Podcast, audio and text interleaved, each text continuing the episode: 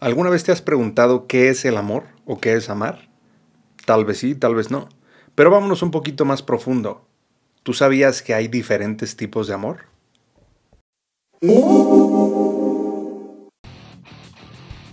Mi hermano, bienvenido de vuelta a Conquista tus Límites. Estrategias prácticas para emprendedores casados que buscan desbloquear el potencial de sus negocios y de su vida. Yo soy tu coach táctico, Ezra Michel. What is your profession?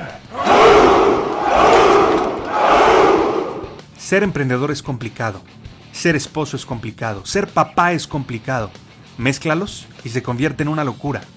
Acompáñame cada semana en este podcast, donde te revelaré estrategias prácticas de acción para desbloquear tu negocio, tu vida y tu matrimonio sin morir en el intento. Bienvenido a esta comunidad para hombres de élite. Bienvenido a casa, mi hermano. This is Sparta!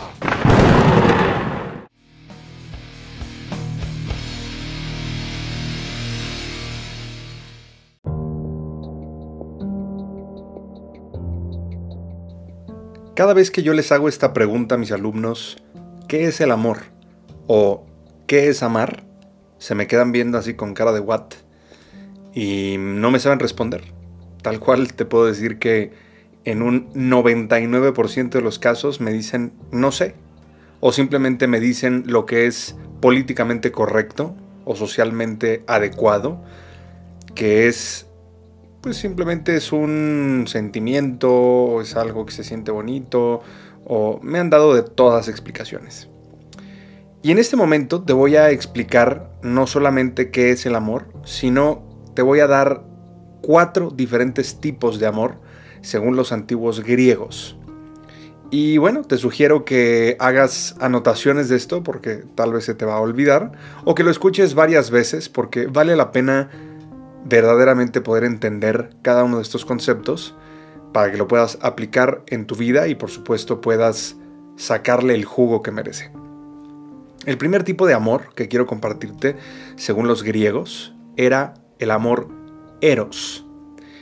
El amor eros o el tipo de amor eros era un amor intenso, se definía como carnal o generalmente efímero, incluso algo que tiene que ver con idealizar el momento, ¿sabes? Esto que detona por la pasión, por el impulso, por el deseo sexual. El eros, te puedo decir que en esencia es algo meramente sexual, es el motor básico del sexo casual, para que me entiendas digamos, es el lado de el amante, básicamente. Y bueno, muchos hombres buscan en otras mujeres el eros, porque no lo tienen con su pareja, no lo tienen con su esposa. Y es precisamente ese, ese amor carnal que tiene que ver con un instinto primitivo, un instinto tribal, si te das cuenta.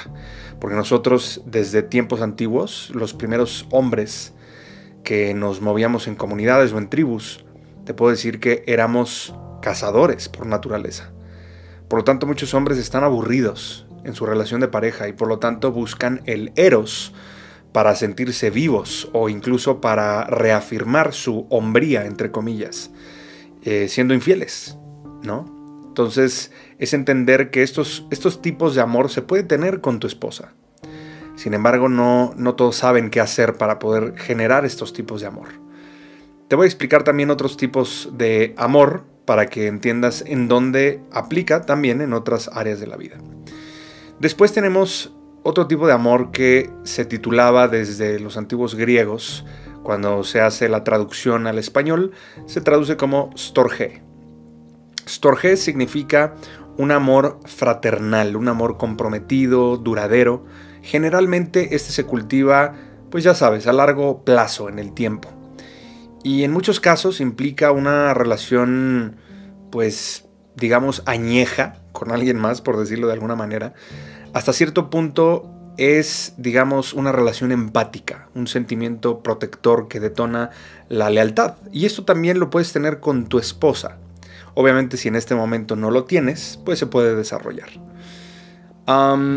Ahora, ¿dónde aplica también este tipo de amor Storge? Bueno, aplica con tus hijos. es, un, es un tipo de amor filial también hasta cierto punto. Y bueno, es un tema muy, muy interesante porque, como te digo, es un amor fraternal. Es un amor como, como más profundo, si lo quieres ver de esta manera. Después viene esta parte de filia, que es otro tipo de amor según los griegos, que básicamente es hermandad, es solidaridad, es amor por el prójimo. Y son algunas obviamente de, las premisas fundamentales de este contexto que te estoy compartiendo. Y es la máxima expresión amorosa frente a lo general, digamos. Con frecuencia, la filia sirve como un motor para un individuo, digamos, aquel individuo que busca el bien común. ¿sí? y entra en esta parte de gentileza, de cooperación. Y esto también tiene que ver con tus amigos, lo que yo llamo nuestros hermanos por elección, porque son esas personas que nosotros elegimos para compartir también nuestra vida. Y finalmente está por otro lado el último tipo de amor que quiero compartirte el día de hoy, según los griegos, que es el amor ágape. Y el amor ágape se refiere a la frecuencia más profunda, a la manifestación más profunda del amor. Es ese vehículo de lo que se podría llamar como pureza, como incondicionalidad e incluso esta, esta devoción por el otro. Y este es el, el tipo de amor más puro. Como te digo, estos cuatro tipos de amor se pueden manifestar en una sola pareja, con tu esposa. Sin embargo, si en este momento no andas del todo bien, bueno, por supuesto, lo primero que tenemos que hacer es limpiar la mesa antes de comer, por decirlo de alguna manera. Tenemos que, limpiar lo que no está bien, lo que no está saliendo bien. Porque muchas veces, pues sí, queremos comunicarnos, queremos hablar, pero sentimos que la, otra persona no nos entiende, no nos comprende, ¿no? Y a veces está tan cerca pero tan lejos a la vez, nuestra pareja, nuestra esposa, que es complejo comunicarse. Sin embargo, para poder alcanzar el nivel de ágape es necesario entender que hay que limar asperezas, hay que, hay que trabajar en la relación en diferentes modalidades, en diferentes aspectos, para evitar que la relación llegue a su punto de quiebre. Y más allá de evitar todo esto, más bien construir la relación que tanto queremos. Entonces, esos son los cuatro tipos de amor que te puedes llevar el día de hoy para entender cómo aplica estas categorías de amor en las diferentes facetas de tu vida. Pero básicamente quiero resumir el episodio del día de hoy con esta frase que es, ¿qué es el amor? Y quiero contestarte esta pregunta porque fue una pregunta que me obsesionó durante tres años y me puse a investigar, a leer, a revisar, me puse a checar bibliografías, incluso antiguas, etc., hasta poder encontrar pues un punto intermedio. Me gusta leer varios autores de un mismo tema porque de esta manera me puedo generar un concepto mucho más objetivo de lo que quiero estudiar. Ah, te puedo decir que leí a más de 15 autores en este tema y múltiples, pues ya sabes, múltiples em, artículos, etcétera, etcétera. Y quiero mostrarte qué es el amor, que es un concepto que a mí me fascinó. Y el amor básicamente se define como el acto de la voluntad por el cual se busca el bien del ser amado. El acto de la voluntad por el cual se busca el bien del ser amado. Y fíjate que Qué interesante, o sea, el amor no es un sentimiento. El amor no es un proceso inteligente tampoco. ¿sí? El amor se concibe como un acto.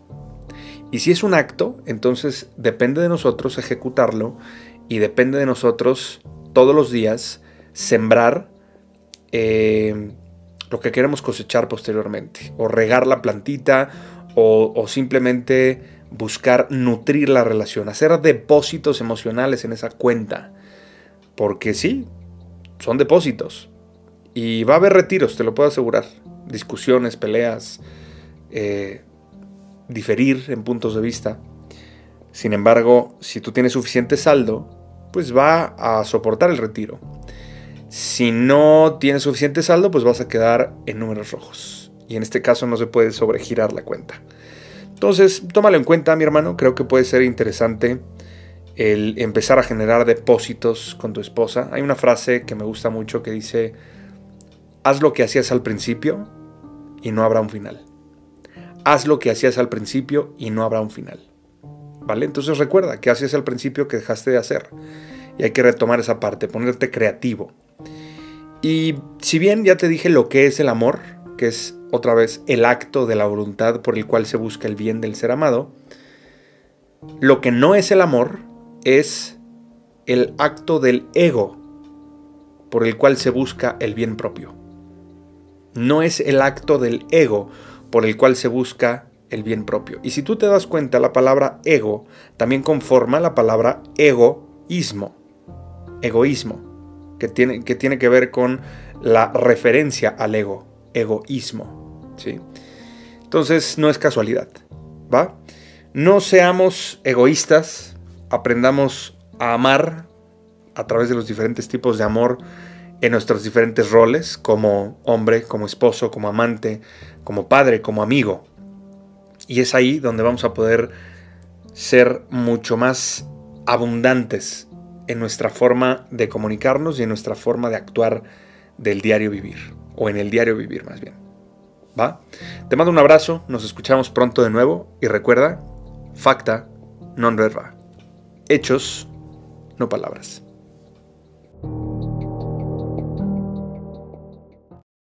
Gracias por su preferencia. Le recordamos que todos nuestros materiales están protegidos por derechos de autor, por lo que todos los derechos quedan reservados.